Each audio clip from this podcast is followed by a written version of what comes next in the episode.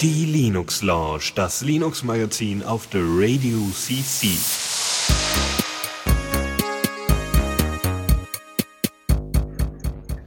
Und damit sind wir dabei mit bei der Linux Lounge hier mit dem Dennis. Ja, guten Tag und mit dem Fall dran. Na moin. Ja, wunderbar. Und ich habe irgendwie das Gefühl gehabt, dass, äh, dass das Intro ganz schön viel Bass gehabt hat. Aber wahrscheinlich hat einfach nur mein Subwoofer äh, sich alleine gefühlt, weil meine Boxen sind ja nicht an. Ich habe ja die Kopfhörer drin, aber mein Subwoofer ist trotzdem noch an. Das heißt, ich habe jetzt nur Bass hier im Zimmer.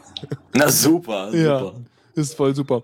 Ja, ähm, ja, Linux Launch. Ähm, eigentlich wäre ja Philipp dabei gewesen, aber der ist irgendwie, der hat sich voll verscrummt oder so. Ich weiß auch nicht, die machen wie immer Ja. ständig, ständig so Meeting-Zeug und es ist ja alles, also. naja, egal, dann mache ich halt. Ähm, genau, und äh, ja, irgendwas Meta-Eagles zu erzählen? Nö, ne? Nö, also ich wüsste jetzt nichts, außer dass, äh, ja, dass ich ja bei der letzten, also bei der letzten Linux Lounge, wo ich hätte dran sein müssen, nicht da war, weil Internet nicht da war und ach, allerlei Zeugs ist so in den letzten Tagen passiert und äh, ja, aber das, das legt sich jetzt. Na, ab nächster Woche legt sich Ja, das. wird eh immer alles besser. Ganz entspannt. Ja, Mhm. es wird immer alles besser. genau. Natürlich, also kontinuierliche Verbesserung Bitte? hier. Was? Conti was? Konti inkontini wird? ja. In, in, in kontinierte, genau. genau. ja. Wunderbar, so. Ähm, ja, genau. Linux Lounge jetzt hier für euch auf den Ohren und ähm, wir haben ein paar Themen mitgebracht. Da können wir mal einmal kurz einen Überblick geben, würde ich sagen. Dann gehen wir einfach mal alles kurz durch. Ähm, dann, sag ich mal, am Anfang haben wir eine neue Version von Dwarf Fortress, scheinbar, okay. Mhm. Dann gibt's ein bisschen was für Commander Interfaces für Diaspora. Äh, das nächste kenne ich gar nicht. Was ist das? Äh, Genesis ist, äh, das können wir eigentlich gleich klären, äh, wer es kennt. Nee, nee, äh, wir, nee, nee, schon, nee, also wir sagen das schon noch gleich, aber lass mal Okay. einmal kurz eben einfach nur, was Äh, ist Distribution oder was ist das? Ja, es ist eine artbasierte Distribution, die du aber vor allem auf ein QB-Board oder ein Raspberry Pi packst, Also, weil okay. äh, dort kannst du relativ schnell äh, eigene, äh, hier so Tiny Tiny SS, alles so Self-Hosting. Das ist Okay. ein Self-Hosting. Cool, alles klar, für kleine Devices. Dann gibt's Genau. eine neue Version vom X-Server und das äh, OBS, äh, Open Broadcaster? Nee, was? Genau, Open Broadcast Studio. Okay, cool. Dann äh, Newsflash. Gibt's nämlich eine ähm, neue Webseite für äh, irgendein Projekt? Was ist das? Mokka? Das Mocha-Projekt ist, ähm, ich glaube, es ist angelehnt an Element, äh, Elementary OS. Es geht darum, das Design äh, von, von Linux-Distros hübscher zu machen. Ah. Und äh, sie machen eben eine eigene Distro und eigene Themes und eigene Apps schreiben sie teilweise, die diesen Designrichtlinien entsprechen. Okay. Also einfach hübsch aussehen. Ja, klingt gut. Mehr Eye Candy. Mm. Ähm, dann haben wir einiges in der Zockerecke. Wir haben The Long Dark. Okay, was haben wir? Darkwood. Sagt mir auch nicht so wirklich was. Äh, Clockwork Empires. Mhm. Äh, äh, ein, ein First-Person-Realtime-Strategie-Ding. Ähm, was haben wir? Ja? Oder? Ja, ja, genau. Ja, Ja, okay. das ist, äh, nennt sich Unvanquished, heißt es. Okay, ich, ich dachte, die Teaser ist einfach nur an. Äh, Aperture Tag klingt irgendwie wie Portal 2. Ähm, Ist es auch. Okay, cool. äh, Quest for Infamity. Äh, Ja, äh, Point and Click. Ja. Gut. Infinity Runner, ähm, ähm, ja, Weltraumzeugs. Ähm, Genau.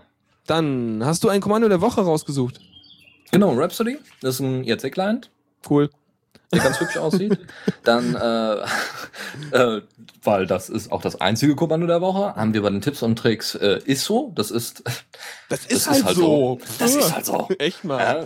Ist so, heißt ich schrei sonst. Ey, der, wirklich, äh, der wirklich offensivste und klarste, äh, ja, Captain Obvious war da, ne? Ist so, das ist Ja, halt so. ja, das ist ein, äh, ist ein Kommentarsystem für statische Webseiten, die mit Jekyll oder sowas gemacht worden sind. Dann haben wir äh, Mopedy und Mopedy ist ein MPD mit Webinterface und einer Ah, kleinen ah. eigenen Android-App und so. Ich erinnere mich gerade, wie, ich, ich sehe gerade, wie der Name da stammen konnte. Hm, MPD. Und was tun wir Ja, denn ja. mal für Vokale dazwischen, damit das irgendwie äh, aussprechbar ist? Mhm. Genau, damit es irgendwie hübsch klingt und so, genau. Dann haben wir äh, BitKey, das ist eine Distro, äh, Distro womit ihr Bitcoin-Transaktionen durchführen könnt. Ähm, Yay. Dann haben wir noch so Kleinigkeiten wie eine Anleitung dafür, wie ihr äh, an, äh, euch an eurem Rechner anmelden könnt, äh, indem ihr einen USB-Stick als Schlüssel benutzt. Ähm, es gibt noch eine Liste von ablenkungsfreien Editoren, weil Mhm. ne, so LibreOffice Writer Ja, ist halt Kein Geblinke drumrum. Genau, genau. Ja. Ansonsten äh, haben wir noch kurze Vorstellung von zwei Browsern, einmal Breach und einmal AppsCon, äh, dem AppsCon Bundle. Da geht es dann Mhm. im Detail später rum. Und äh, Coreboot, wer es noch nicht kennt, ist äh, ein freies BIOS und unterstützt einige Geräte inzwischen, einige mehr Geräte. Mhm. Dann reden wir über Telescope, was eine Open Social News App ist. Da gehen wir dann im Detail nochmal drüber. Äh, und äh, Q-Menu ist äh, für äh, dafür da, um im Terminal ein sehr hübsches Menü zu haben, womit man dann Kommandos ausführen kann. Okay. Wer auch immer es dann braucht. Hm.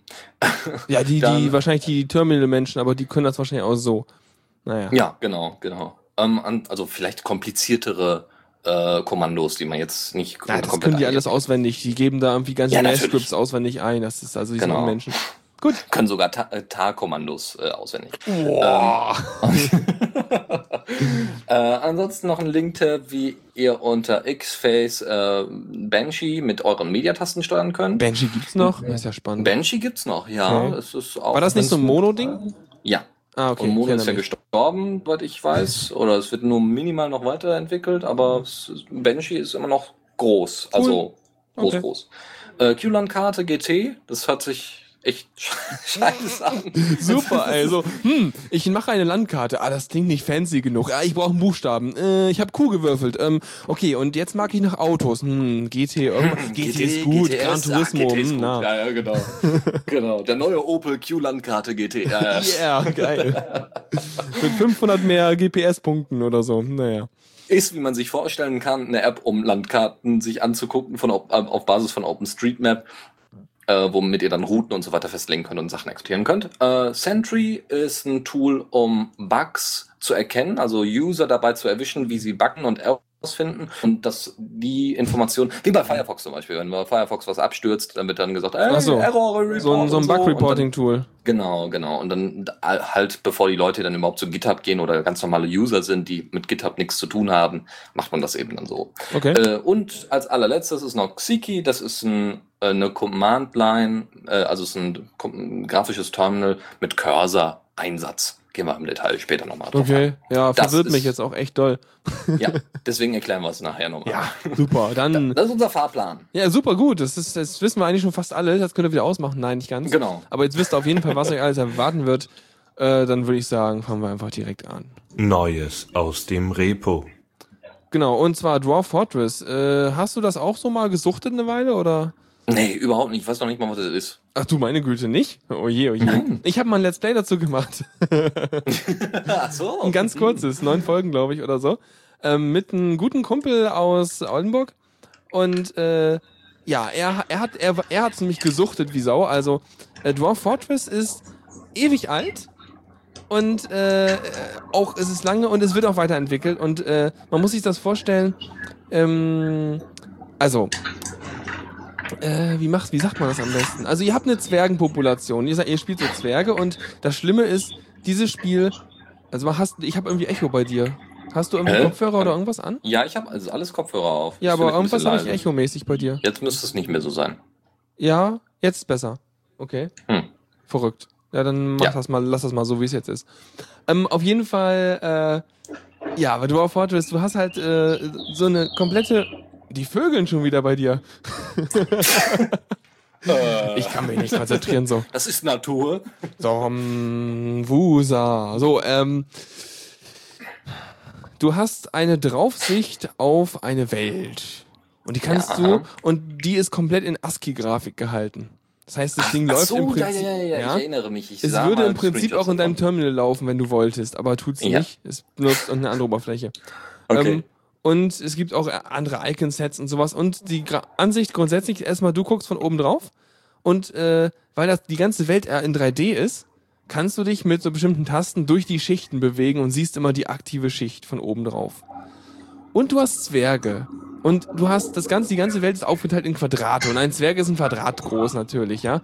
Natürlich. Dann, dann, hast du Zwerge und du strandest irgendwo, bist irgendwo in so einem Wald oder irgendwo und dann gräbst du dich erstmal irgendwo rein und äh, legst äh, ähm, Höhlen an und äh, züchtest darin irgendwelche komischen äh, Pilze und so einen ganzen Kram und äh, machst ein echt kompliziertes Wirtschaftssystem, musst dich um deine Zwerge kümmern, weil die haben auch Bedürfnisse äh, und denen geht's manchmal nicht so gut oder besser und dann hast du auch Angreifer und andere Sachen und musst irgendwie, also alles einfach. Also, das ist richtig krass und das ist richtig, richtig komplex. Und ähm, das Schöne ist, es gibt ein Detail im Wiki, bei dem steht, ähm, äh, es gibt da, dort einen Eintrag, der heißt Fun, also Spaß. Und Ja. Fun ist die Seite über, äh, wie man in dem Spiel stirbt. Weil das Spiel ist einfach mal hammerschwer an manchen Stellen, wenn man es äh, nicht, wenn man nicht weiß, wie es geht, dann ist das Spiel ungefähr so, man startet, man tut irgendwas und irgendwann fangen alle an zu verrecken, weil man irgendwas vergessen hat. Ähm, und das macht man irgendwie zehnmal, bis man es weiß und man, oder man folgt einem Guide. Äh, ja, also Dwarf Fortress, ein wahnsinniges Spiel. Du kannst da total coole Mechaniken auch bauen mit irgendwelchen Sachen, aber du bist immer an diese limitierte Grafik irgendwie gebunden und das ist ein bisschen schade und naja, aber macht auch den Flair aus und äh, Aber gibt's da, gibt's da nicht irgendwelche Aufbauten schon, dass es da irgendwie grafische... es gibt wohl irgendwelche Toolkits, die das auslesen und irgendwie grafisch darstellen, aber ich weiß nicht, wie ausgereift das ist. Ist auch nicht so richtig true. Das ist ganz witzig, ich bin gerade auf der Seite des, des Entwicklerteams Bay äh, 12 Games und die haben auch noch so anderes Zeug gebastelt, also ganz, ganz komisches, also Draft Fortress, äh, Liberal Crime Squad, was Ich zum habe doch Teufel. keine Ahnung, was die machen. Egal, aber kann man sich auch mal angucken, falls jetzt Leute mit Draft, Draft Fortress nicht so viel anfangen können. Aber das ist dann alles verlinkt. Ja. So, Ja. genau. Da, also, da gibt's jetzt neue Versionen. Und äh, was wolltest du dazu erzählen?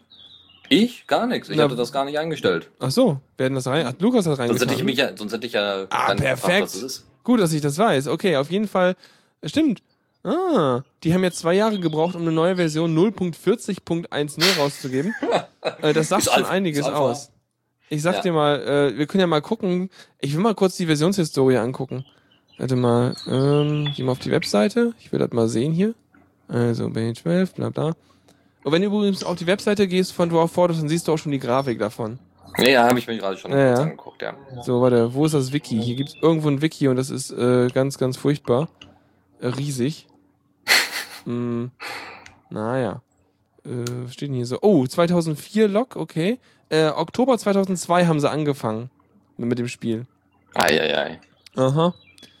So, naja gut. Auf jeden Fall gibt's eine neue Version und gibt's neue Features drin und äh, noch mehr Details. Also die sind wirklich, obwohl die so ein begrenztes Grafiksystem und so haben, ist es sehr, sehr detailliert, was da alles drin gibt. Also du kannst sogar, wenn du einen Angriff machst auf irgendwas, es gibt Schadensmeldungen, was gerade passiert ist. Also der Kampflog ist unglaublich detailliert. detailliert. Es gibt zum Beispiel Schadensmeldungen, sowas wie, äh, du hast einen Angriff mit der Schlein Steinschleuder gemacht und hast deinem Gegner den, den äh, äh, links oberen Backenzahn rausgeschlagen. Was? Oh Gott. Ja, ja, ja, so ungefähr geht das, tatsächlich. Oder auch so Sachen wie Fortbewegungsweisen werden eingeschränkt, wenn du halt irgendwie da, keine Ahnung, äh, dir der linke Fuß irgendwie abgefault ist oder irgend sowas. Also Details, die haben echt genaue Schadensmodelle, es ist unglaublich. Ah, da haben aber auch Leute wieder Zeit gehabt.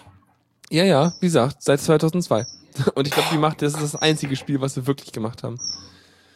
Ja, genau, das ist Dwarf Fortress. Dann kommen wir zu dem Teil, wo du auch was weißt. Ja, ausnahmsweise mal, ja. Nee, nee, du weißt ja Äh, von allem Kle- anderen was. Diaspora ist jetzt in, äh, Diaspora ist ja die Kommandozeilen, das Kommandozeilentool für Diaspora, ein Client halt für die Kommandozeile. Ähm, Weil es ja keine off äh, offizielle API gibt, ist das alles so ein bisschen zusammengehackselt. Und ähm, naja, 0.1.8 ist veröffentlicht worden und kann jetzt auch Image-Upload und zeigt jetzt auch Text und Posts und so weiter mit Bild an. Ich weiß nicht, Mhm. ob in ASCII-Art, ich habe es mir noch nicht angeguckt, Nee, aber ich äh, glaub nicht. Glaube ich nicht. Nee. Aber auf jeden Fall ist der Image-Upload funktioniert. Und ähm, es äh, gab jetzt irgendwie noch irgendwelche SSL-Bugs und die sind jetzt aber auch gefixt. Ach so, okay. Ähm, hm, Diaspora. Ja, aber das ist immer noch, immer noch so ein Hin- und Hergefrickel, oder? Das ist immer noch so ein Gebastel, weil eine richtige API haben wir ja immer noch nicht. Das ist richtig, ja. Das ist so traurig. Äh, kannst du mal kurz das Fenster zu machen, so einfach? Aus Spaß? Ja, einfach mal so. das wäre super, ne? Weil ähm, das mit der API, das braucht, glaube ich, noch. Also eigentlich ist das ein typisches Thema für die Diaspora Night. Schlüff. Ähm, aber äh, ja, müssen wir halt so mit äh, klarkommen. Das geht dann ja auch. Ähm, es gibt ja noch ein paar andere API-Versuche irgendwie, aber die Diaspora. Ich habe das noch nie benutzt. Hast du Diaspora mal für irgendwas Vernünftiges benutzt? Ähm, ganz kurz nur, ähm, weil ich mal ausprobiert hatte, einen kleinen SS-Bot. Also äh, Diaspora baut irgendwie ähm, um RSS-Boot zu erstellen, baut man oft irgendwie auf Classflower auf, weil es natürlich einfach zu bedienen ist und einfach Shell-Skripte und so weiter, äh, ähm, es einfach ist, Shell-Skripte damit anzufertigen. Mhm. Aber ähm, nee, jetzt intensiver nicht, nee. Okay. Ja, hätte ja sein können. Na gut, also auf jeden Fall gibt's eine neue Version, das ist ja schon mal schön. Ja, ansonsten gibt's noch was anderes Neues, und zwar Genesis, ja, also was wir gerade angesprochen haben. Ähm, auch Wir haben alles vorhin angesprochen. das stimmt, ja. Äh, ArcOS ähm, kennt man vielleicht auch eher. ArcOS ist äh, das komplette OS, Genesis ist nur ein Teil davon. Da ich, das war gerade falsch äh, zu sagen. Ja, aber Dann haben sie sich ähm, wenigstens Gen- aufgeregt und haben sich jetzt zugehört, bis wir das Thema rannehmen. Wahrscheinlich, wahrscheinlich. Ja, besser wäre. Ähm, Mhm. äh, ArcOS wird ähm, normalerweise ne, auf einem Raspberry Pi oder QB-Board installiert und du hostest halt darüber selber Tools wie TinyTinyRSS, wie äh, Jabber. Einen ganzen Jabber-Server kannst du da drauf hosten. Du kannst ähm, E-Mail darüber machen und das alles mit so einem Plug-and-Play äh, mit so einem Plug-and-Play-Interface, was halt Genesis heißt. Genesis ist, ist das Programm, um diese Tools zu installieren. Also es ist so bereit? eine Art, so eine Art äh, Paketmanager dafür oder was? So ein bisschen. Ja, ja, so, so ein bisschen könnte man es fast so nennen, ja. Okay, okay. Und Aha. äh, naja, es hat ein neues Design bekommen. Es ist in der 0.6er Version veröffentlicht worden, irgendwie vor zwei, drei Tagen. Ich finde gerade Ähm. einfach, dass das Logo vom ArcOS total hübsch. Dieses mit dem Ja. weißen Kreis und diesem kleinen Häuschen da irgendwie. Ja, die sind auch eine unabhängige Foundation, äh, die sich da gegründet hat, irgendwie Civil, ja, Civil Rights oder Civil Digital, irgendwie sowas. Also, die sind auch auf Diaspora, da kann man auch mal rein. Deswegen kriegt man das dann zwischendurch mal mit, was sie denn so machen. Und ich hatte das auch mal vor, ja, vor einigen Monaten mal ausprobiert. Äh, wie gesagt, da war das alles noch sehr buggy, aber mit 0.6 sind da sich, sind äh, schon einige Stabilitätsgeschichten äh, verbessert worden. Und die Performance ist deutlich verbessert, was unter einem Raspberry Pi sowieso wahnsinnig wichtig ist. Ja, auf jeden Fall. Also, ne? Ja. Also Performance, weil das Ding hat halt nicht viel. Genau. Mhm. Aber ansonsten kann man das dann an Router anschließen und dann können Leute, also kann man da selber drauf zugreifen und hat alles selbst gehostet. Ja, ähm, ob das dann immer so alles super funktioniert, ist dann eine andere Frage. Und du musst ja auch irgendwie gucken, wenn du dynamische ähm, dynamische IP-Adressen noch hast, ja, IP4, äh, IPv4, ist dann die Frage. Der muss auch wieder so einen ähm, dünnen DNS haben. Also eigentlich willst du Genau. IPv6 haben und äh, dann kannst du dem Ding ja eine globale statische geben. Genau das. Ja. Ja, Unter dem machen wir es auch nicht mehr, ne? Also pff, ach, IPv4. Also really, hallo. Ja. Ähm, Der X-Server hat jetzt noch ein paar nette Features und zwar, was steht da? Neue Beschleunigung und irgendwas mit Wayland. Irgendwas Tolles? Genau, X-Wayland, das ist die, ähm, was war das denn nochmal? Die Abwärtskompatibilität. Das ist so, so ein. Mischmodus, ne? So wo der X-Server Ja, ja. irgendwie auch nochmal so ein bisschen Wayland macht. Ja, ja. Aha. Ich glaube, er kann dann, also du kannst dann, glaube ich, also es gibt ja zwei Tools, also oder vielleicht ist es dasselbe Tool und es macht beide Seiten. Es gibt die Möglichkeit unter Wayland äh, Xorg Server äh, Applikationen auszuführen, also die eben keine äh, Wayland Schnittstelle haben, die halt nicht mit Wayland äh, keine Wayland Unterstützung direkt haben.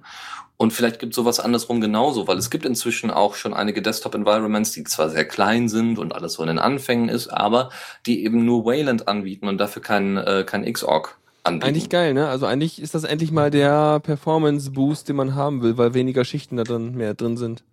Ja, ja, wie gesagt, Mhm. es ist zu begrüßen, aber wie gesagt, dadurch wird es halt nochmal unterstützt, dass auch unter X-Server noch Mhm. einige Sachen in, in Anführungszeichen abwärtskompatibel laufen. Ja, und das wird, wird auch noch in Zukunft weiterhin X, äh, der X-Server eingesetzt werden, bis Mhm. Wayland da in, zu voller Blüte heranreift. Mhm. Was mir übrigens einfiel, also wenn wir hier über manche Technikthemen referieren, ja, und äh, ihr da euch dann zu Hause dann denkt, während ihr hier live zuhört, so, oh mein Gott, das weiß ich besser, ah, ah, ah. dann kommt einfach ein Mumble und sagt Bescheid, dann könnt ihr dann auch mal drüber referieren. Äh, wir sind ja. Ja. hier sowas von mega offen für sowas, also es ist total praktisch hier. Genau, Ja. ansonsten einfach im Chat kurz, kurze Ja. Erwähnung, das reicht Aber ja auch wenn ihr teilweise. selber erklärt, ist das voll viel cooler, aber Natürlich, ja. natürlich. Fiel mir nur gerade ein, also es ist hier so mega zum Mitmachen, wenn man will, also ein bisschen, so ein klein bisschen, mega. ähm, aber es gibt noch mehr Features, oder? Was? Hä? Alles gut, alles gut. Okay. Ist gibt, egal. noch, gibt noch ein paar mehr Features, oder? In dem Ding? Also Ja. nicht nur, dass es Wayland, X Wayland kann, das ist auch besser mit Grafikbeschleunigung des OpenGL-Zeugs. So sieht's aus. Das heißt, es geht noch mal ein bisschen schneller und Animationen werden wahrscheinlich auch noch mal ein bisschen schneller sein, die ein bisschen aufwendiger sind und so. Das ist alles ganz schön. Ansonsten gibt's noch für mich, also für mich interessant, weil Arch Linux halt auf Systemd aufbaut, äh, gibt jetzt äh, endlich Systemd Support für den X-Server, was super ist, weil damit werden einige, viele Dinge äh, einfacher bei der Installation vom X-Server bei Arch Linux. Ja, und wahrscheinlich kann auch besser die Kommunikation stattfinden, ne? Also wenn der Systemd dem Klar. X irgendwas sagen will.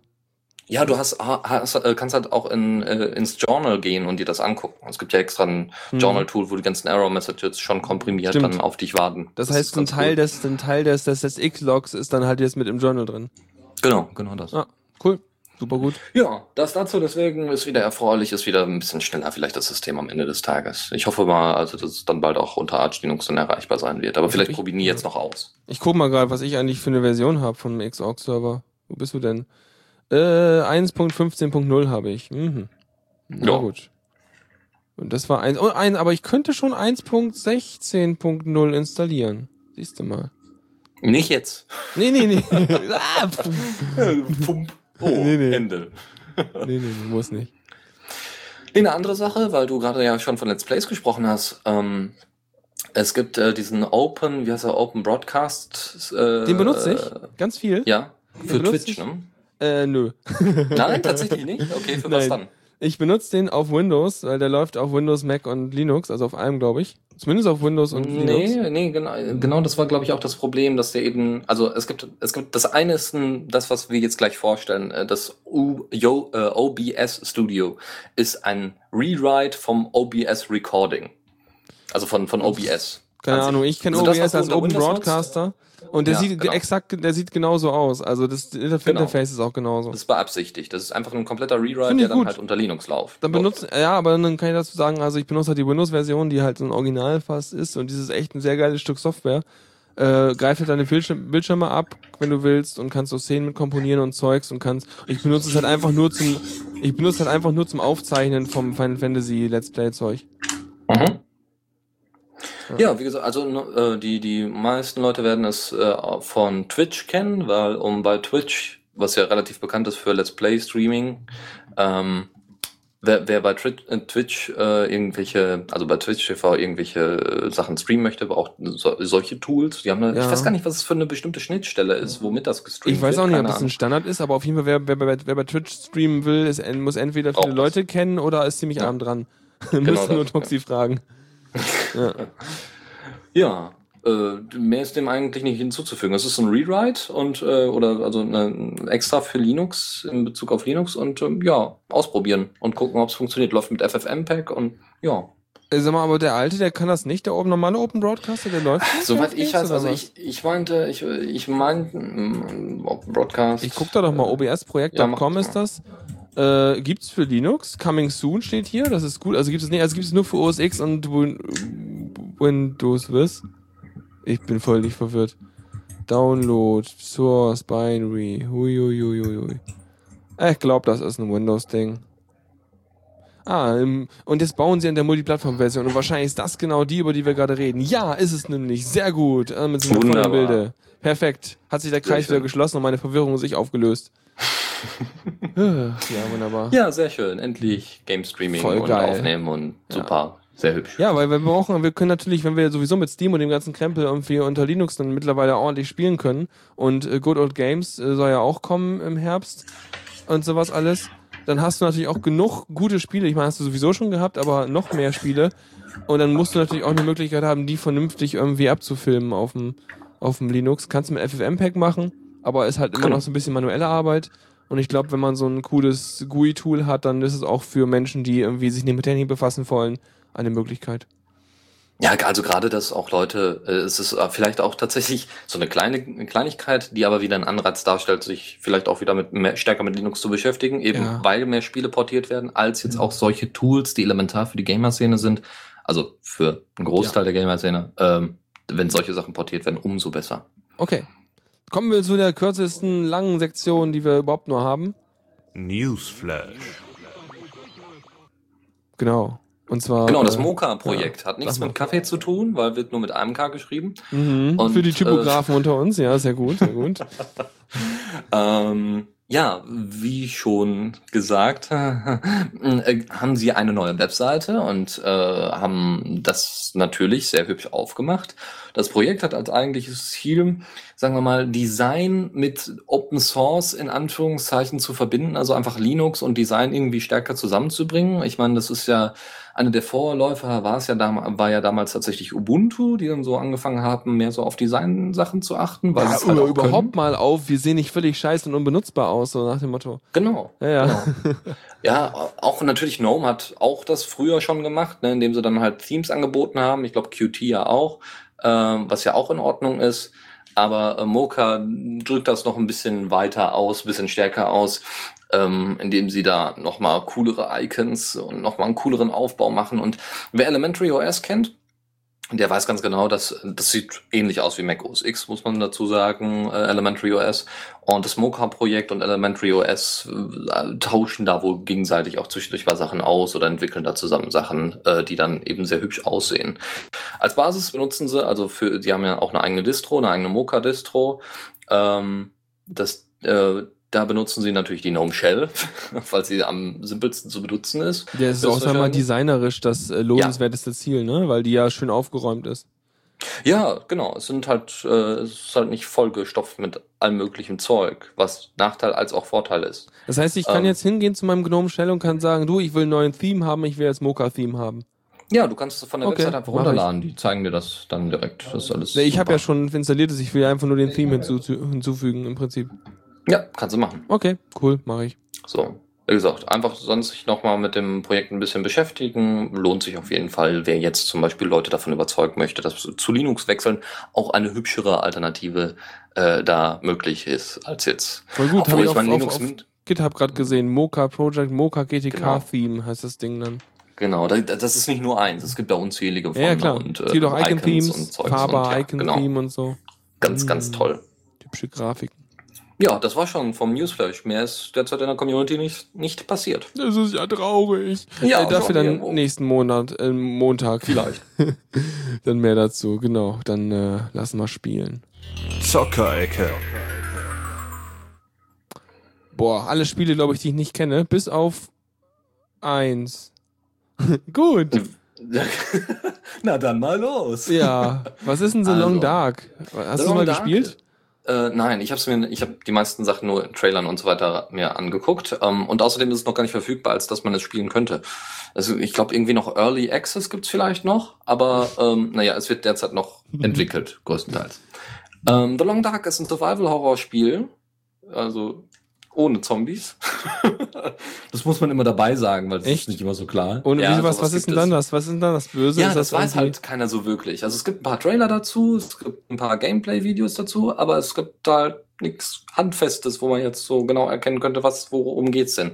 Im Trailer wird eher so eine Geschichte erzählt. Ähm, die Grafik ist so ein bisschen, so ein bisschen Comic angehaucht. Also sie versuchen nicht allzu realistisch zu sein. Also es ist kein Okay. Left 4 Dead. Äh, Naja, Setting. nee. Ich hätte jetzt eher was assoziiert wie Amnesia oder so, wenn das so um viel Ja. Dunkelheit geht. Ja, geht in die Richtung, aber ist wohl auch nochmal anders, weil du eher so in unter freiem, unter freiem Himmel bist und du gehst dann halt in bestimmte, äh, vielleicht in Dörfer, in den Wald die meiste Zeit. Oh, und, äh, bist dann, ja, ja, so ein bisschen. Wahrscheinlich auch so Mischmasch, einfach mal alles zusammenpanschen und mal Ja. gucken, ob es äh, gruselig wird. Aber es sieht trotzdem ganz gut aus und sie haben angekündigt, dass sie auf jeden Fall den Linux, äh, die Linux-Version direkt ab Launch, äh, wenn das, wenn das äh, Ding veröffentlicht wird, äh, mitbringen, was super Ja. ist. Ist überhaupt nicht meine Art von Spiel, muss ich sagen. Ich mag ja Nee, die es Spiele, ich mag die Spiele, die so quietschbunt sind und irgendwelche lustigen Action-Puzzles oder sowas sind. Das ist okay. Da kann ich gut mit umgehen. Ja, So auf wie- Amnesia hätte ich jetzt auch nicht so viel Bock. Sowieso wie das gehabt. Mousecraft-Zeugs vom letzten Mal oder so. Mhm. Das war witzig, glaube ich. Muss ich Genau. mir nochmal wann an besorgen.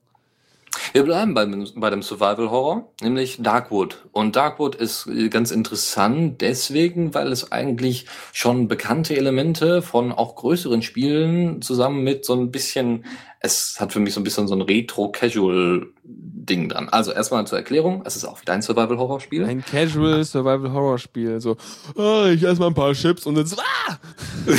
Ja, ja, so ein bisschen kommt es einem so vor. Also es ist halt so Okay. ein, in Anführungszeichen, typisches Indie-Spiel, ja, was man auch mal zwischendurch spielen kann, wo es jetzt Naja, was aber trotzdem gut gemacht ist. Äh, erzähl mal, wie es hast, läuft.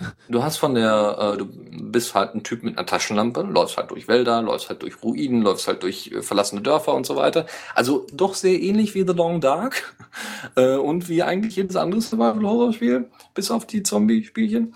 Ähm, und äh, du, es gibt zum Beispiel Alan Wake, das war damals für die Xbox 360 ein Spiel, äh, wo es darum ging, dass du eben mit einer Taschenlampe quasi äh, Monster töten konntest und dementsprechend dauernd Licht haben musst, musstest. Und wenn du kein Licht mehr hattest, dann war halt schlecht. Und so ähnlich läuft es bei Darkboot auch, nur dass das eher so in so einem du hast halt eine äh, Top-Down-Sicht, ähm, ja, also das ist alles handgezeichnet wohl und du hast halt, ne, guckst halt von oben auf die Figur und drehst die dann halt immer nur im Uhrzeigersinn oder gegen den Uhrzeigersinn und läufst dann von einem Ort zum anderen. Das heißt, wenn die Ähm. Figur eine Glatze hätte, würde man direkt drauf gucken. Ja, Okay. wenn, aber hat sie zum Glück nicht. Ach. Deswegen. Würde sich sonst ja der. Player drin spiegeln. Das äh, wäre eine Grad an Rekursion, die wir hier nicht leisten können. Ja, vor allem, ich meine, der kriegt einen Herzinfarkt da mitten im Wald, ist auch doof. Ja. Äh, wenn er schon ein bisschen älter ist. Ähm, ja, und du kannst halt, du deckst halt in Anführungszeichen mit der Taschenlampe, mit dem Lichtkegel äh, eine Story auf. Das heißt, du läufst zum Beispiel, das haben sie dann in dem Trailer gezeigt, du läufst halt in so eine verlassene Ruine von einer Kirche und stehst dann halt vorm Altar und kannst bestimmte Sachen dann machen, in Anführungszeichen, kannst dir dann Sachen angucken oder so. So ein bisschen Adventure-Elemente sind da wohl drin. Oder RPG-Elemente eher. Genau, es ist so eher so, ja, es ist eher RPG-ähnlich. Und wenn du dann mit dem Lichtkegel mal um dich herum, du stehst vor dem Altar und drehst dich mit dem Lichtkegel mal um und auf einmal stehen da Personen mit irgendwelchen Sprachbubbles, wo du dann lesen musst, was da drin steht, so von wegen Folge uns oder Hilf uns oder was auch mein immer. Schuh ist Um so ein bisschen, ja, genau. Oh Gott, ich brauche doch Milch. Ja, genau. Und drei Eier. Wissen Sie, wo es jetzt zum Bahnhof geht? Genau. Haben Sie mal eine Mark? Ja, schön. Ich, äh, vielleicht kann ich dem Spiel doch was abgewinnen, wenn die so sind. Naja. Ja, aber es ist, es soll, wohl auch von der, vom Setting her, obwohl es eigentlich sehr simpel ist, von der Spielmechanik her und jetzt auch nicht wahnsinnig gruselig, soll es aber doch wieder. Ich Äh, weiß nicht. Ich, müsst, ich glaube, ihr müsst euch einfach den Trailer angucken, um dafür Genau. ein Gefühl zu kriegen. Ist aber ganz hübsch gemacht und Ja. äh, man andere Das ist doch Ansatz. super. Dann gehen wir mal ein bisschen weiter. Ja, und zwar weg Spiel- vom Horror. Ich will jetzt nicht mehr. Ja, jetzt wird's Angst. ein bisschen witziger, aber so ein bisschen okay. zynisch witzig. Also es ist äh, doch. Finde ich ja. gut, finde ich gut. Mehr davon. Hm, Abwarten, abwarten. Also Clockwork Empires geht darum, dass du halt eine Kolonie, also du, ne, Brit, äh, die, die britischen Kolonien, die, weiß ich nicht, vor, also britische Kolonien, als sie so langsam angefangen haben, waren so vor 200, 250 Jahren ungefähr. Ja, nicht ganz, nicht wirklich. Ist auch egal. Ähm, da haben sie angefangen, so, und in der Zeit spielt das ungefähr. Und äh, es ist halt so eine Art Strategiespiel, wo du halt äh, die Person auch ackern siehst. Also du schickst die Leute dann zum Holz holen und das musst du dann irgendwie organisieren und so weiter. Das ist alles so eher comicartig gehalten. Es erinnert mich sehr stark an Siedler 4. Ja, ich glaube Siedler 5 und alles, was so danach kam, das war alles so mehr näher am Menschen dran, also an der Realität dran. Aber so Siedler 4 waren halt noch so kleine Püppchen. Ja, in drei Die halt auch. wirklich so dumm, die dumm, die dumm und dann Holz hacken und so. Das war ganz, ganz, niedlich gemacht.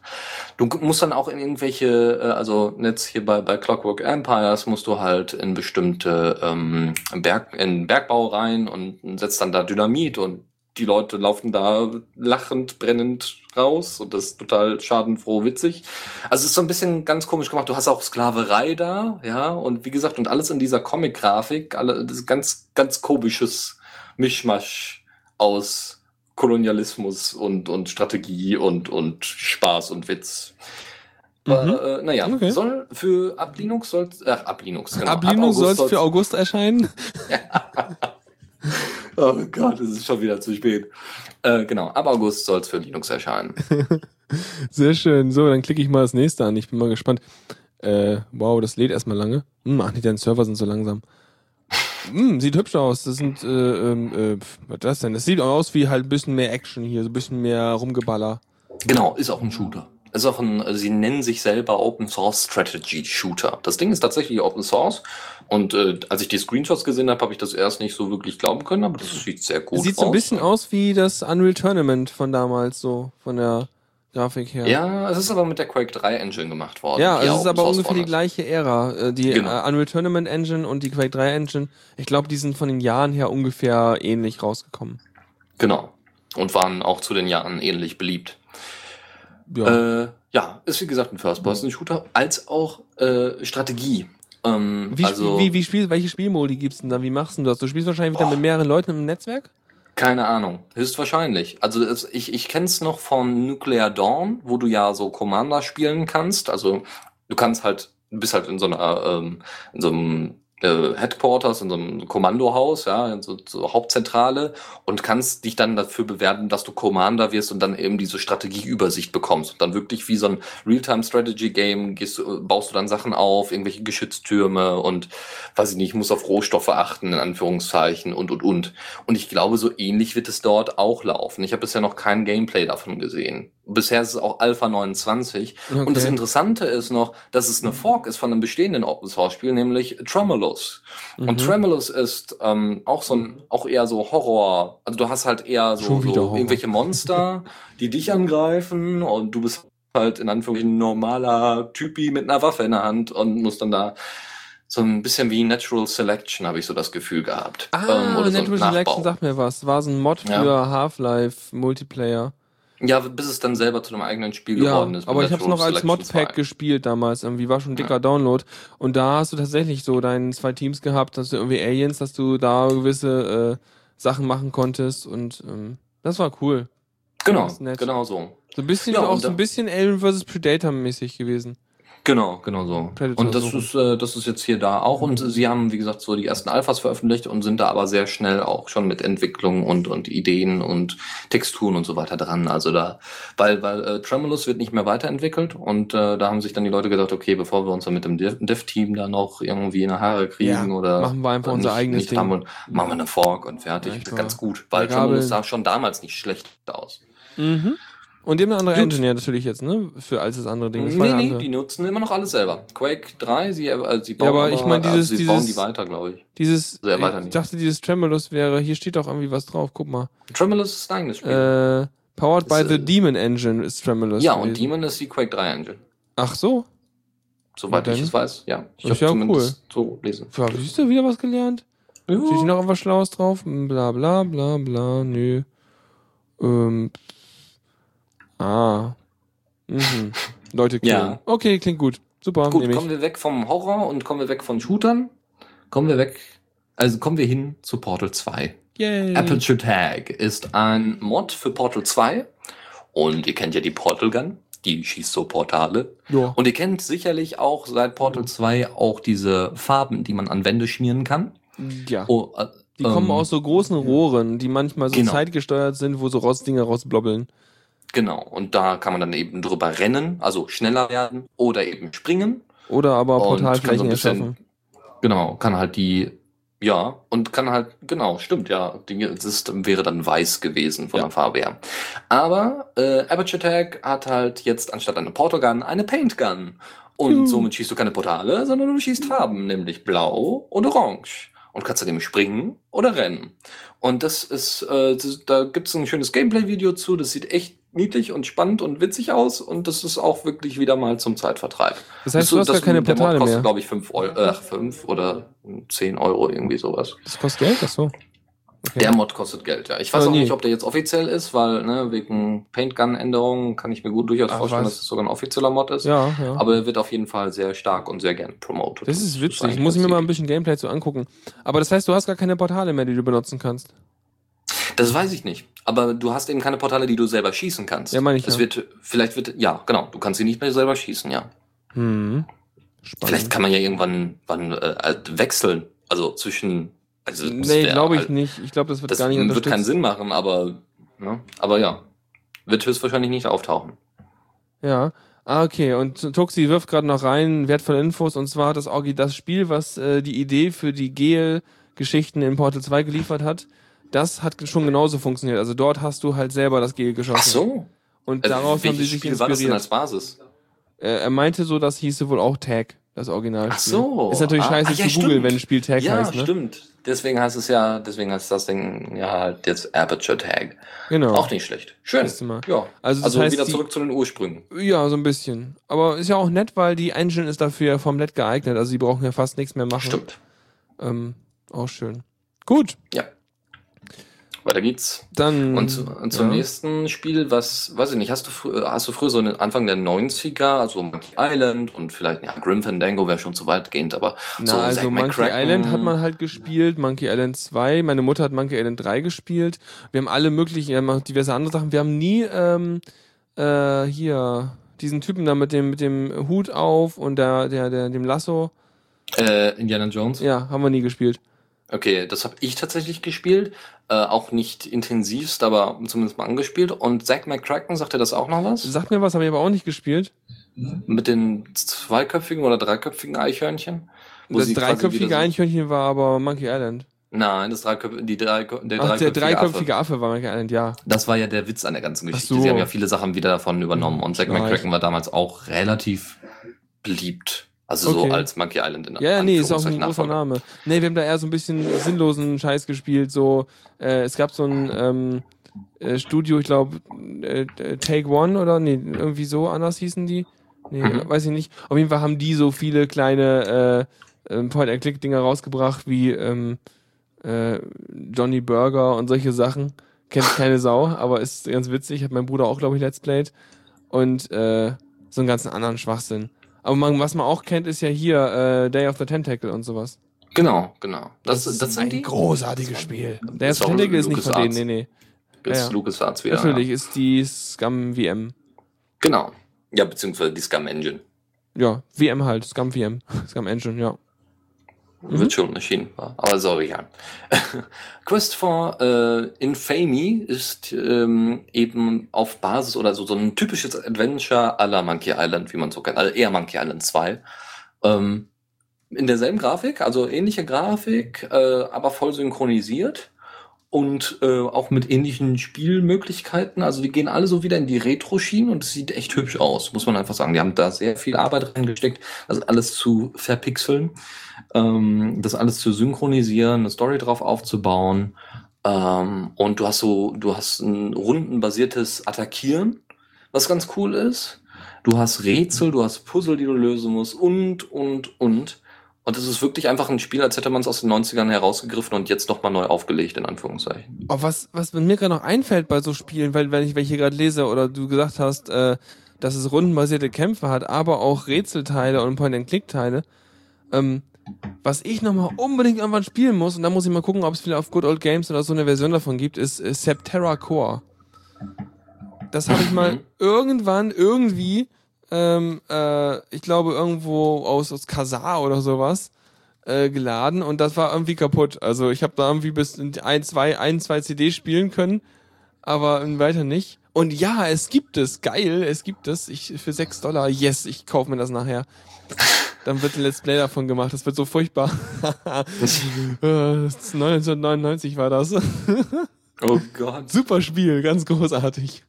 Ich habe vor kurzem erst Grim Fandango mir angeguckt, weil es ja bald für Linux rauskommt und ich kannte das Spiel vorher nicht. Ich wusste nur, ne, ich kannte irgendwie das, äh, den, den, den, die, die Hauptperson, also nicht was sie macht oder was, was die Rolle ist, aber von, vom drauf gucken und den Namen vielleicht noch.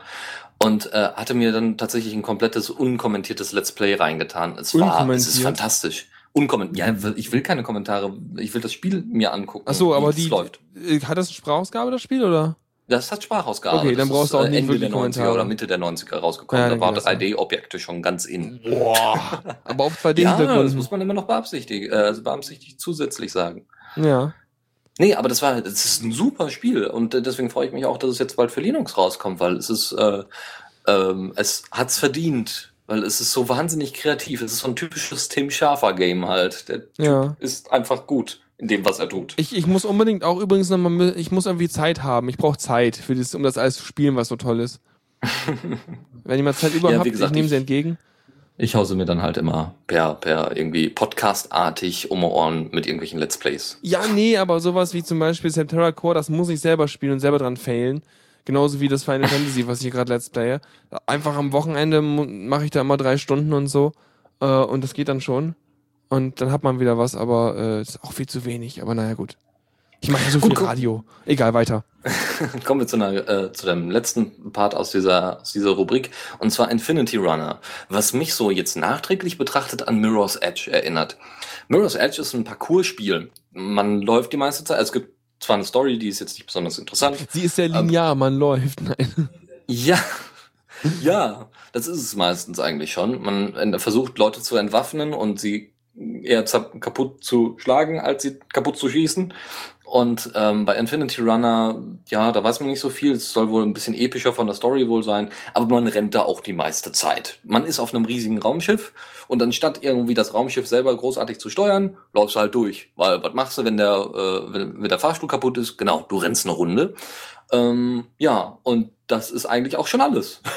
und das Ding ist jetzt für Linux veröffentlicht worden. Okay, und dann läufst du halt von vorne nach hinten durch, oder wie? Oder Du läufst halt von vorne hindurch, genau, ja. also es ist vor allem so mehr so First-Person-Action oder Third-Person-Action. Ja, genau, es ist First-Person-Action und ähm, es wird, wie gesagt, noch irgendwie ein bisschen Story nebenbei erzählt. Wahrscheinlich wird das Schiff dann angegriffen oder eine KI will mit dir Schnell sprechen. zum Maschinenraum, renn, renn, renn, renn, Auf, schnell auf, auf, die auf, Brücke, auf. renn, renn, renn, renn.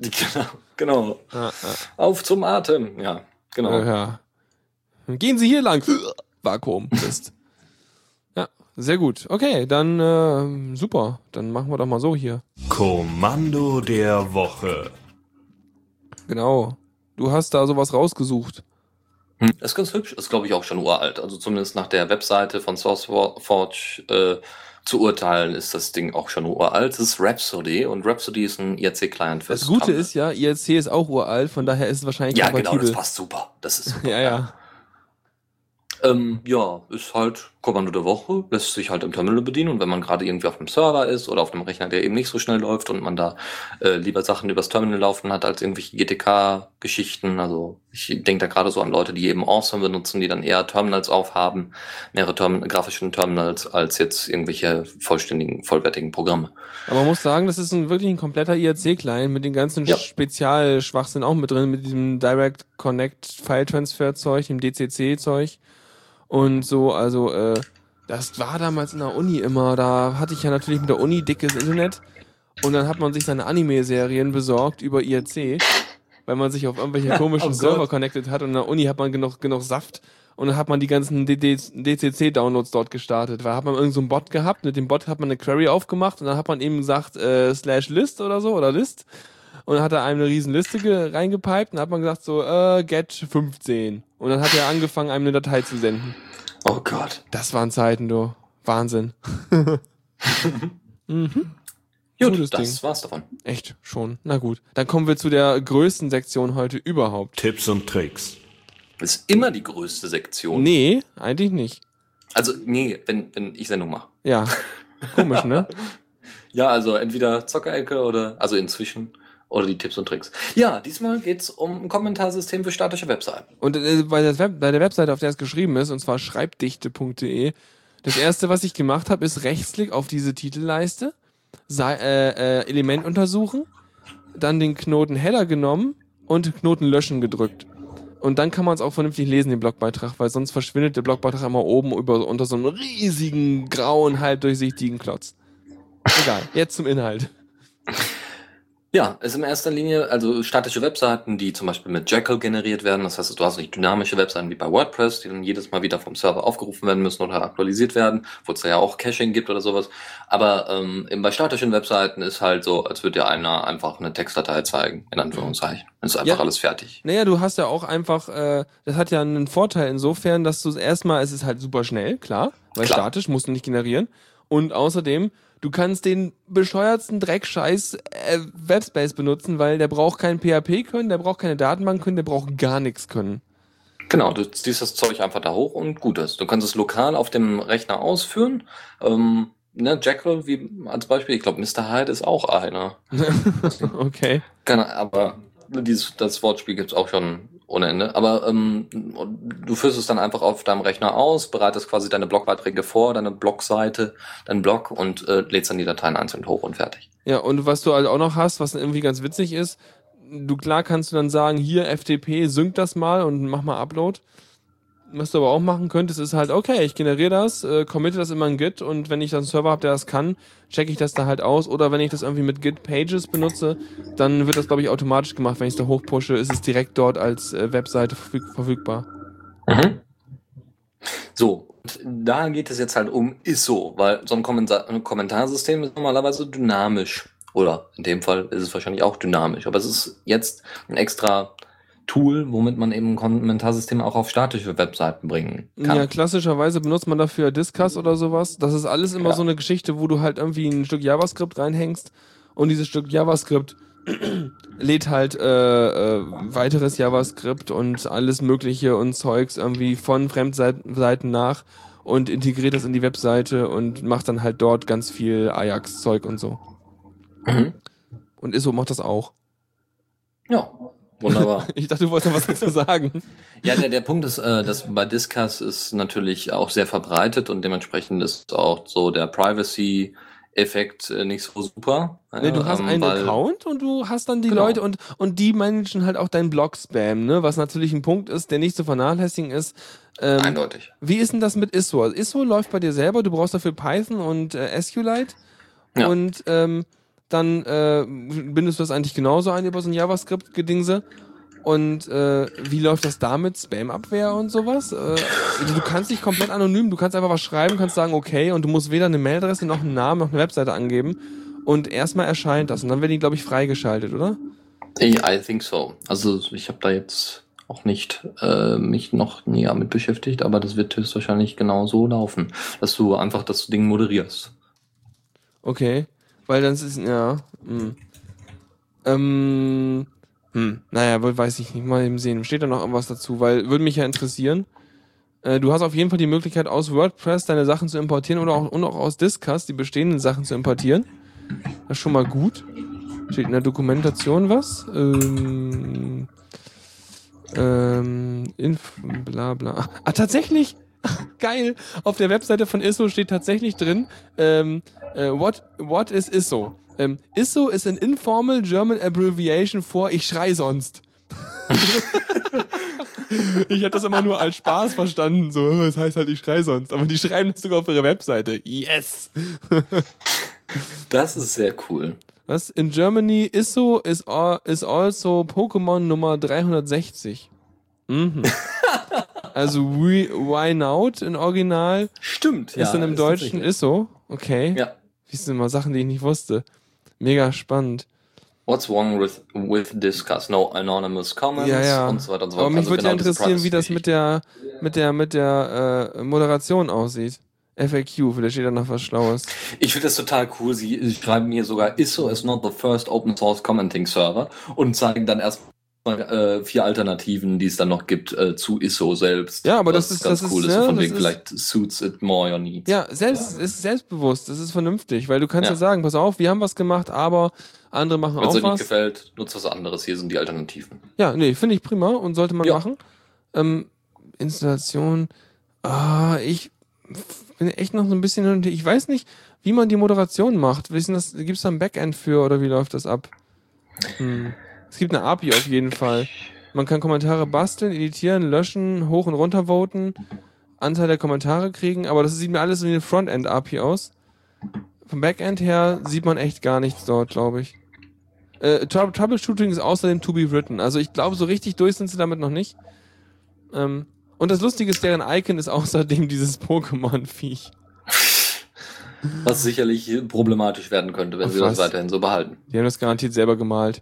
Bestimmt. Ja, Deswegen sah das ja auch genauso aus wie das andere wahrscheinlich. im Wiki. Mhm. Aber gut, ist egal. Nee, aber äh, nee, ist, äh, wer, wer Jackal benutzt, kann das mal benutzen und ausprobieren. Ja, also wenn ihr da irgendwie Erfahrung habt mit irgendwie äh, Kommentaren moderieren und so, sagt auch Bescheid. Weil würde mich halt interessieren. Ähm, ah, Moderation über E-Mail. Soll, soll, soll wohl möglich sein. Über E-Mail? Ja, hier steht also auf der äh, Seite bei ISO und Überspace, was man, wie man das zusammen benutzen kann, steht so, da E-Mails aktuell die einzige Möglichkeit der Moderation sind, kann ich nur empfehlen, das ebenfalls zu konfigurieren. Also das heißt, dieses, dieses Python-Ding holt wohl von einem E-Mail-Konto die Moderations-E-Mails ab. Das heißt, du kriegst eine E-Mail und schreibst halt zurück sowas wie äh, Delete oder, oder äh, Okay oder irgendwas. Und dann moderiert er das. Das heißt, du kriegst halt jedes Mal eine Mail, wenn ein neuer Kommentar kommt und musst eine Mail zurückschreiben, um zu moderieren. Finde ich okay, also weil äh, das mache ich bei Discuss genauso.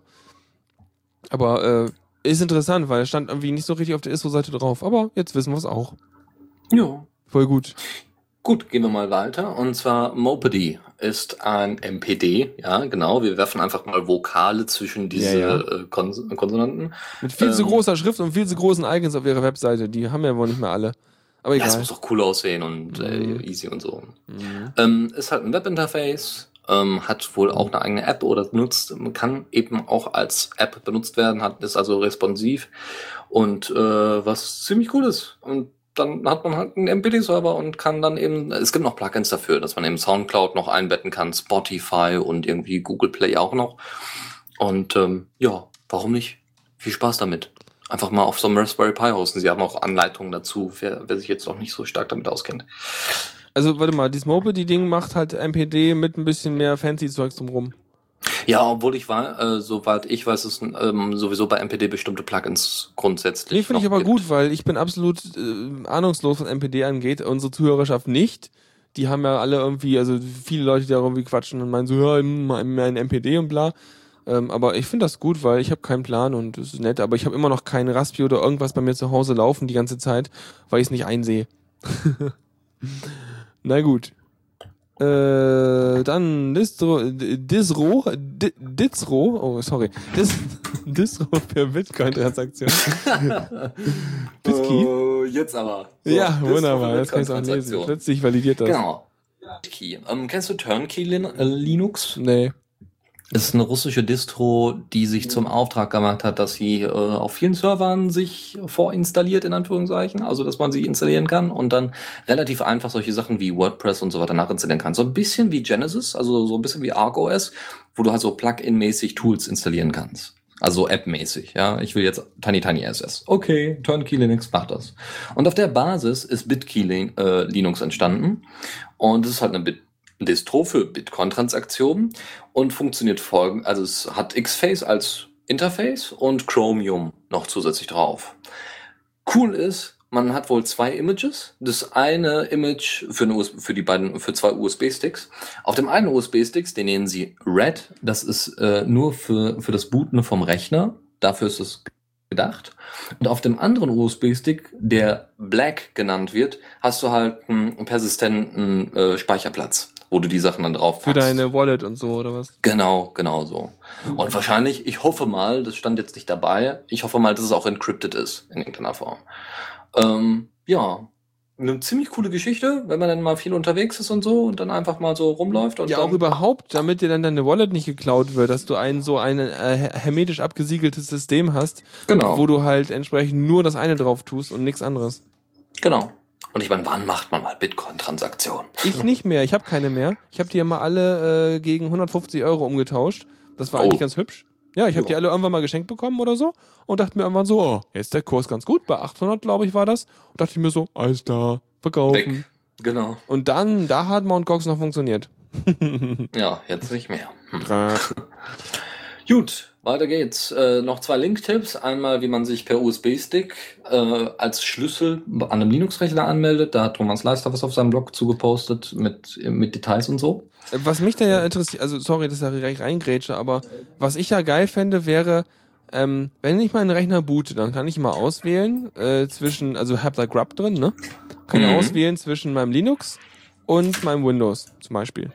Ja. Und äh, ich hätte am liebsten gerne an meinem Rechner so einen kleinen Kippschalter, womit ich dann sagen kann, pass auf, wenn du das nächste Mal rebootest, dann starte bitte mit der Distribution. Sodass ich den Rechner anmachen kann, den Kippschalter richtig einstelle und dann schon mal irgendwie weggehe, mir Essen mache oder irgendwas. Weil ich muss jedes Mal beim PC neu starten, muss ich dann immer denken, ah, jetzt boote ich von meinem Linux auf mein Windows um. Äh, und dann denke ich so, ah, der bootet jetzt erstmal eine Weile und fährt runter und so. Ich gehe mal weg und dann komme ich wieder und dann ist er schon wieder auf Linux gebootet, weil ich vergessen habe, dass ich natürlich beim Bootmanager umschalten muss. Äh, da kenne ich äh, eine andere Alternative dazu, die meine Schwester zum Beispiel nutzt. Sie hat auf ihrem Laptop Windows 7 als auch äh, ein Ubuntu drauf. Ubuntu nutzt sie aber standardmäßig und äh, Windows 7 nur für Sims. Und das, also zum Zocken. Mhm. Und ähm, darf, dafür gibt es ein eigenes Tool, zumindest für Unity als Integration. Gibt es da speziellen Command? Oder? Ja, da, da, auf, da könntest du mal nachgucken. Ich weiß, muss ich nochmal nachgucken. Es gibt irgendwie Restart, äh, also wo du eben Neustart vom System aus machen kannst, von Unity selbst aus, von, Ja. um von einem Linux auf den Windows direkt zu Ah, booten. vermutlich äh, kann ich dann den Oder Restart veranlassen und er schreibt irgendwie Metadaten mit weg, dass er das nächste Mal als die und die Version startet, ne? Ja, das genau, das einfach standardmäßig äh, dann demnächst vom Windows startet. Das wäre echt so gut. Das muss ich mal nachschauen, weil dann könnte ich da. zumindest es von Windows auf äh, von Linux auf Windows schaffst. Andersrum Ja, andersrum halt geht's ja wieder manuell automatisch. Das Genau. ist ja egal. Ne, Ja, beim, beim nächsten. Neustart würde er dann wieder auf die Default gehen, wenn er es einmal gemacht hat. Mhm. Alles klar, super gut, das mache ich dann mal. Das ist eine gute Idee. Okay, äh, der Link du, mit USB-Stick als Schlüssel, das heißt, da ist ein Key drauf zum Anmelden oder was? Genau. Und du brauchst nichts mehr machen, kein Passwort eingeben, nix. Hast das halt nicht, dein, nicht, dein, nicht dein Nasenabdruck auf den Fingerscanner legen oder so. Ich habe Fotos von würde. Leuten, da, da saßen wir in der Kneipe und diese Fotos sehen richtig toll aus, weil er drückt die ganze Zeit sein iPhone an seine Nase. Äh, das muss doch entsperren. Ich habe den Key doch jetzt eingegeben, meine Nase als Fingerkey. Das sah lustig aus. Ah. Ja, schön. Du hast Ja. noch einen Tipp. Ja, und zwar ablenkungsfreie Editoren, wenn du Schriftsteller bist oder sehr tiefgreifende Blogbeiträge schreiben Äh, möchtest. Wenn du Fanfics schreibst. Habe ich, äh, äh, hab ich Fanfictions, ja. Ja, ja, genau. Ja, ja, klar, zum Beispiel, ja. Ähm, das würde auch gehen. Äh, äh, dachte, dann möchte an, man natürlich, dann Ja. möchte man natürlich nicht das ganze Gewusel von einem LibreOffice Writer oder von einem Abbey Word da drin haben. du willst auch nicht die ganze Zeit, dass, dass, dass, dein, dass dein Twitter sagt, oh, du hast drei neue Sachen und dein Diaspora sagt, hey, du hast fünf neue Sachen, wenn du den Weihmodus benutzt. Ja, genau das. Und deswegen gibt's äh, da einige Tools, die ihr euch dann in einer schönen Liste anzeigen lassen könnt. Ich, äh, viele davon kannte ich nicht. Ein weiteres kann ich empfehlen. Das ist PyRoom, äh, was äh, sehr, ja, äh, Hab ich auch schon mal benutzt. n- Nerd-like aussieht, weil Das- es eben ja. erstmal so grün-schwarz ist. Und es macht halt so, also du kannst auch umstellen auf so bernsteinfarbenen Monitor. Genau. Ist auch sehr schön. Also, aber das Ding ist, ich fühle mich immer komplett blind, wenn ich das benutze, weil ich sehe ja nichts außer was ich schreibe und das macht mich immer wahnsinnig. Deswegen, ich kann sowas nicht benutzen. So solche Fokus-Dinger. Ja, außer, also ich finde es ganz sinnvoll, wenn man zum Beispiel, ähm, wenn man zum Beispiel ähm, unterwegs ist und gar kein WLAN oder sonstiges Netz hat. Also du bist wirklich, weiß ich nicht, in der Pampa, hast aber dein Laptop mit, ja, ein Netbook oder was, was besonders lange hält. Ja. Und du machst so ein, und fängst dann einfach an zu schreiben oder zu, was weiß ich, ja, also fängst einfach an zu schreiben und äh, dann ist sowas ganz sinnvoll, weil dann willst du keine Netzwerkgeschichten dir oben anzeigen lassen, du möchtest das Ding auch nicht sofort beenden, möchtest keine Programme großartig ausführen, außer schreiben. Ja, wahrscheinlich geht das, ja, aber hm, naja. Ich weiß auf jeden Fall, also ah, ich habe mal äh, ganz, ganz, ganz früher, also wirklich ganz früher, das muss schon jetzt irgendwie, na, zwölf Jahre her sein oder so, also richtig lange, ähm, da habe ich mal viel in so Foren geschrieben. Damals hat man noch Foren benutzt. Das kennt Ui. heute keiner mehr, aber... Der Fall, die ist alt. Ja, Rollenspielforen, so mit so einem Forenrollenspiel.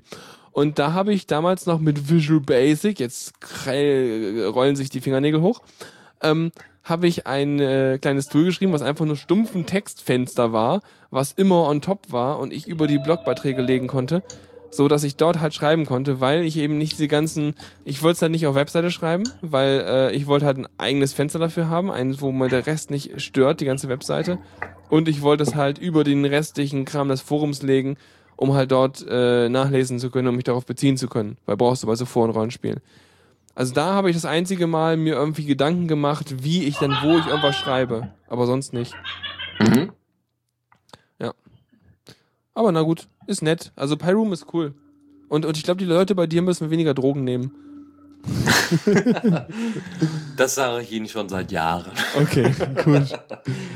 Ähm, noch zwei andere Geschichten, nämlich die beiden Browser, die ich kurz vorstellen möchte. Breach hatte ich kurz mal ausprobiert. Das Ding ist basiert, also geschrieben in Node.js, also in Ein JavaScript. Browser in Node.js?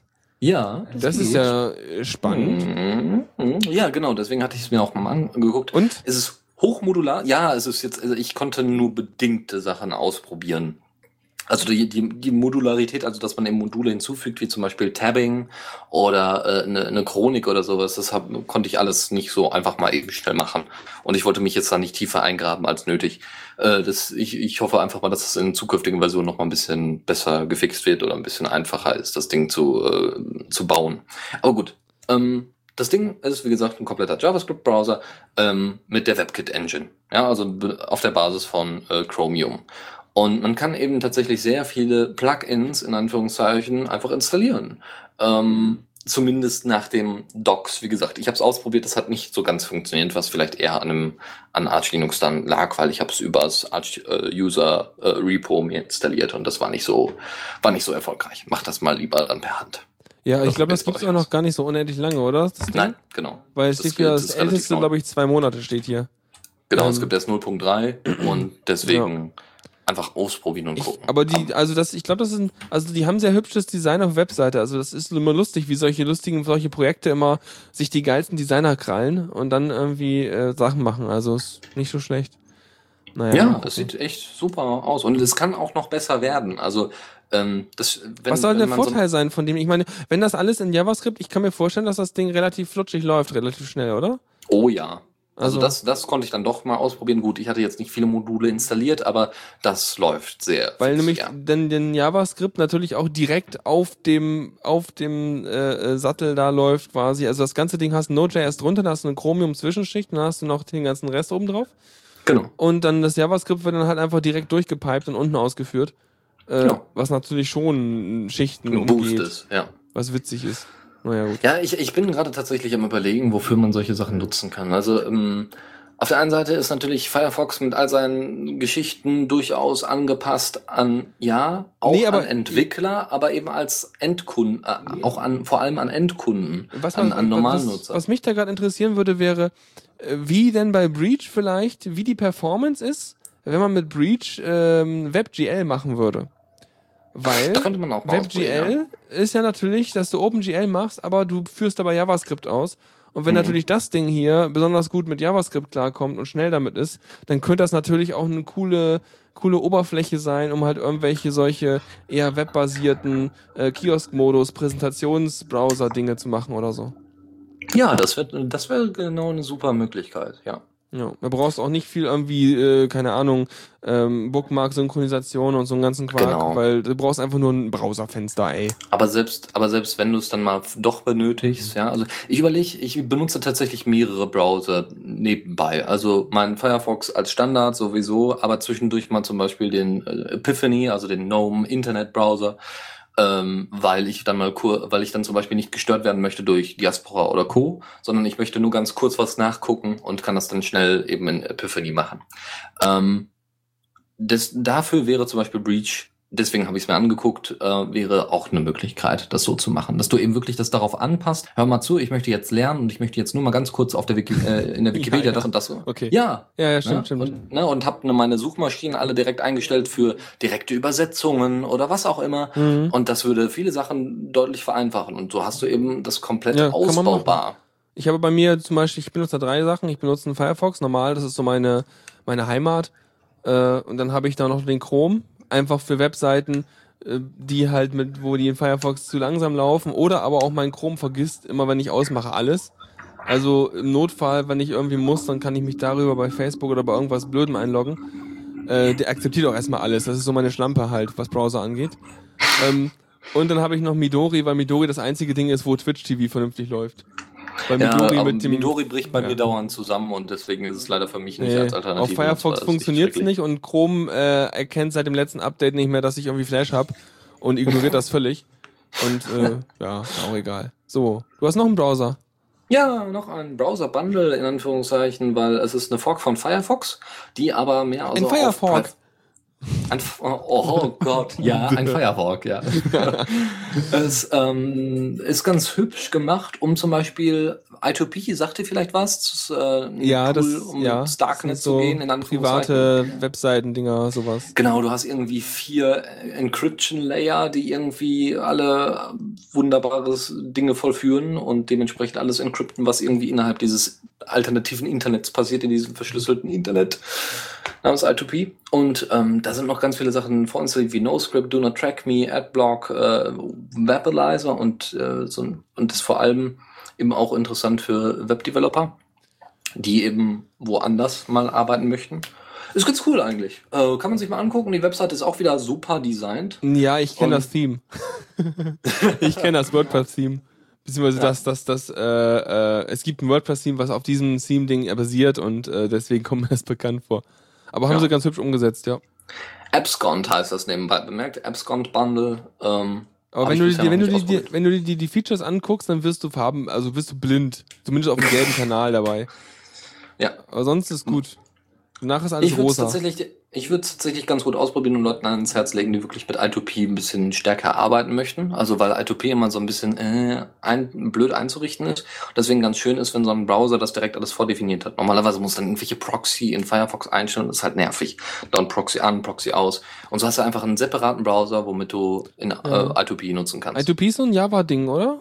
Äh, geschrieben? Ja, nicht? ja, weil mu muss halt auf allem laufen. Ne? Ja, und dann gibt's ja noch diese, diese, also ganz anders, aber ähnlich, glaube ich, sind ja diese, nee, diese, diese. Tor Hidden Services sind ja auch so ein, in die Ja, Richtung, genau, ne? Onion Sites. Dort Nur, dass es halt noch ein bisschen äh, einen anderen Flavor von, äh, von Privacy hat, glaube ich, aber ich weiß nicht genau.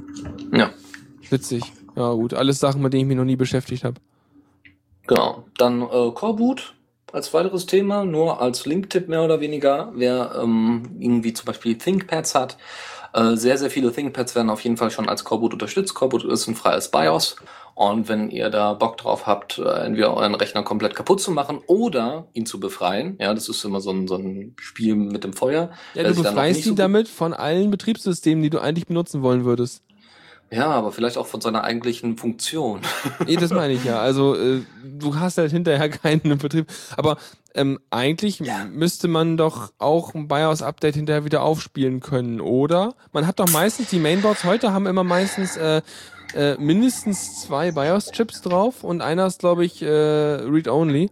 Und dann kannst du halt durch irgendeinen Jumper oder so sagen, nee, pass auf, boot mal das Backup-BIOS und kannst in diesem BIOS das Original-BIOS wieder überschreiben und sowas.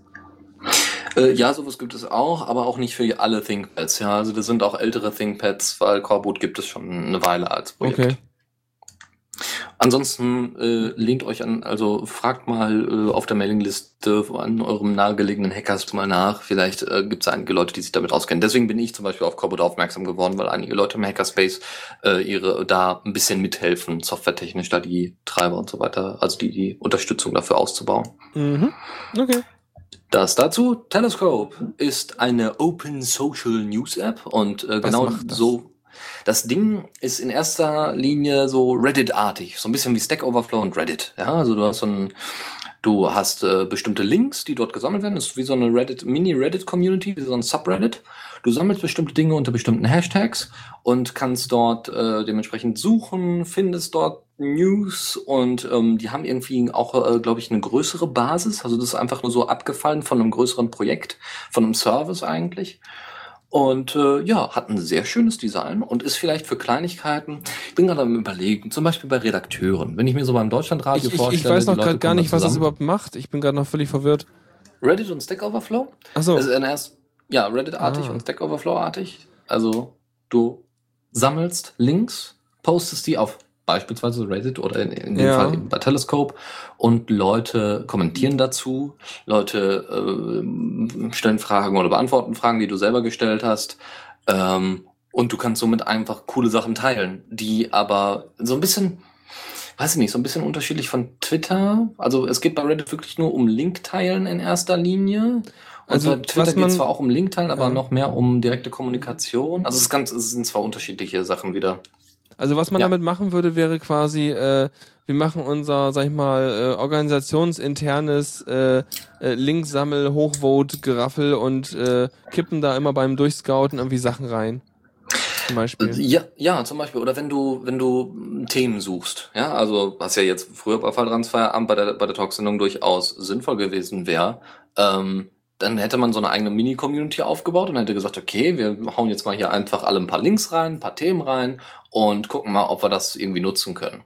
Oder für Redaktionen finde ich das sehr, sehr sinnvoll, wo du auch so eine, so eine Art Archiv hast von Leuten, die bestimmte Themen schon angesprochen haben oder Themen, die sie gefunden haben, aber nicht selber umsetzen, weil das ist eigentlich immer ganz oft. Themen gibt's genug, nur irgendeiner muss es dann am Ende vorbereiten und nachbereiten. So, und sowas ist äh, an, eindeutig, deswegen ist Reddit ja. Ja. auch so super als Informations- und Ideenschmiede. Aber dann könnte man, könnte ich im Prinzip auch so ein Ding, also ich meine, das Ding ist ja frei, ne? Das kann man ja aufsetzen. Ähm, dann könnte ich im Prinzip so ein Ding aufsetzen, um äh, Musikvorschläge für Feierabend zum Beispiel zusammen zu sammeln, Zum oder? Beispiel. Dann könnten Leute dort einfach was reinschreiben. Muss man sich irgendwie anmelden? Ja, wahrscheinlich, ne? Sign in steht hier. Ja, aber ich glaube, da, das ist, glaube ich, nur eine Einstellungssache, wo du auch, glaube ich, mit E-Mail und so weiter Leuten die Möglichkeit gibst. Weil wäre schon Könnte man lustig, mal wenn man irgendwie sagen würde, pass auf, ihr seid herzlich eingeladen, mir zu helfen dabei. Äh, dann würde ich einfach mal sagen, wir machen irgendwann mal so eine Instanz davon für den Feierabend. Ich glaube, das ist cool. Also ja, finde ich eine coole Sache, wenn das nicht nur für einen Feierabend gilt. Ja, sondern nee, logisch. Du kannst ja wahrscheinlich so Untersektionen machen, oder? Genau, das wäre eigentlich ganz cool. Ja, dann könnte man vielleicht in Zukunft auch doch mal andere, äh, ähm, andere Musiksendungen machen, wo dann eben die Community zusammenträgt. Kannst du auch ne, Themenvorschläge sammeln. Genau. Themenvorschläge, Ideen, Kritik und ja, warum nicht? So ein richtig schönes kleines Forum ohne Forum. Oh, Oh, Ja, schön. voll Und toll. Sieht so hübsch aus. Ja, ich merke mir das Oh, mal. Merk. Hör mir auf, das machen wir gleich mal, ne? Ja, mach mal weiter hier. Wir müssen mal durchkommen hier. Es regnet hier noch. Genau, damit wir ja mal durchkommen. So, letzten Sachen noch war Q-Menu. Das ist, ähm, du gibst, äh, du, du bastelst dir äh, Textdateien fertig, die eine bestimmte Struktur haben müssen. Q-Menu rufst du dann auf plus diese Textdatei und hast dann ein Menü, was du dir anzeigen lassen kannst, was bestimmt, wo du bestimmte Kommandos ausführen kannst im Terminal. Was hilfreich ist, wie gesagt, wenn man längere gepipte Kommandos hat, die man aber öfter braucht und nicht dauernd eingeben möchte. Natürlich gibt es auch die Möglichkeit, das einfach aus der History rauszuholen, aber wie auch immer, vielleicht möchte man solche Dateien an andere Leute schicken und äh, Leute sollen das benutzen, Leute sind noch nicht so ganz äh, gut mit dem Terminal, ähm, dann ist vielleicht Q-Menu eine Möglichkeit. Es gibt ein kleines GIF, was, was zeigt, wie es funktioniert. Um, ausprobieren, gucken, ob es gefällt. Dann zwei Link-Tipps. Einmal ähm, Banshee in X-Face mit den Mediatasten steuern. Gibt es eine kleine Anleitung zu, äh, weil das wohl standardmäßig nicht möglich ist. Und da gibt es so einen kleinen Workaround zu. Und eben Q-Landkarte GT. Ja, Mhm. ja, demnächst auch auf ihrer Oldie-Ausstellung. ja auf jeden Fall. Echt so geil. Ähm, ja, damit könnt ihr Tracks und Routen äh, auf OpenStreetMap äh, generieren quasi, also Fahrradrouten zum Beispiel. Gibt's Ja, da mal auch- oder- Screenshots irgendwo? Da gibt's Irgendwie? Screenshots zu, Ja, ja. Das ist eine komplette, eine komplette Anleitung, wie es funktioniert. Wo ist die Webseite? Ich will, ah, das ist alles völlig, völlig die, ich erkenne die Links gar nicht in diesem prolinux.de Artikel. Ja. Wo ist denn das verlinkt?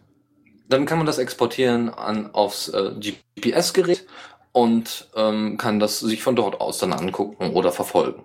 Äh, kannst Ja, du mal, halt- hast du, hast du mal einen Link irgendwie? Äh, Ah, ja, ja, einen Moment. Ich- weil mal ich- einfach, äh, einfach unten in diesem Artikel. Ja. weiter nach unten, da steht in diesem Artikel Einrichtung manuelles Erstellen von Tracks und Routen und da siehst du schon mehr Screenshots. ah, also du mehr, musst den aussieht. Artikel durchgehen. Ich dachte jetzt, man hätte irgendwie die. So, und da gibt es eine komplette. Galerie zu, wie das dann aussieht, mit, Okay. mit Markierungen und Ach du meine Güte. Ach so, du kannst so, aber der, der, der ähm, macht die Wege auch anhand der Metadaten dort tatsächlich. Das ist ja praktisch. Ja, ja, sicher. Also er benutzt die wirklichen Weg, Wegdaten, nicht nur so die Bilder oder irgendwas. Nee, nee, er Ähm, benutzt sie wirklich mit genau. Cool, das ist natürlich praktisch. Ich habe sowas mal manuell gemacht. Ich habe mal ähm, bin in JOSM gegangen. Das ist ja so der Java äh, OSM Editor Mhm. und habe dann dort äh, zum Beispiel eine bestimmte Fahrradroute mir raussuchen lassen und habe dann halt diesen Pfad markiert und habe diesen Pfad als GPX exportiert. Das ging. Äh, aber so hier ist es natürlich auch sehr cool. Also muss ich sagen, wir hätten einen besseren Namen wählen können für das Projekt. Aber sonst ist es Eindeutig. geil. Ich wünsche ja mir eigentlich, dass es in GNOME Maps reinkommt. Es gibt ja so die GNOME Apps und davon, da gehört auch GNOME Maps zu, wo Was du macht halt GNOME auch Maps? alles, du, es ist halt Map Client in Anführungszeichen. Du hast halt OpenStreetMap da drin und gibst dann halt oben was ein und dann bekommst du am Ende etwas dabei raus. Also eine, eine, eine App mit einem, also ein App-Frontend für.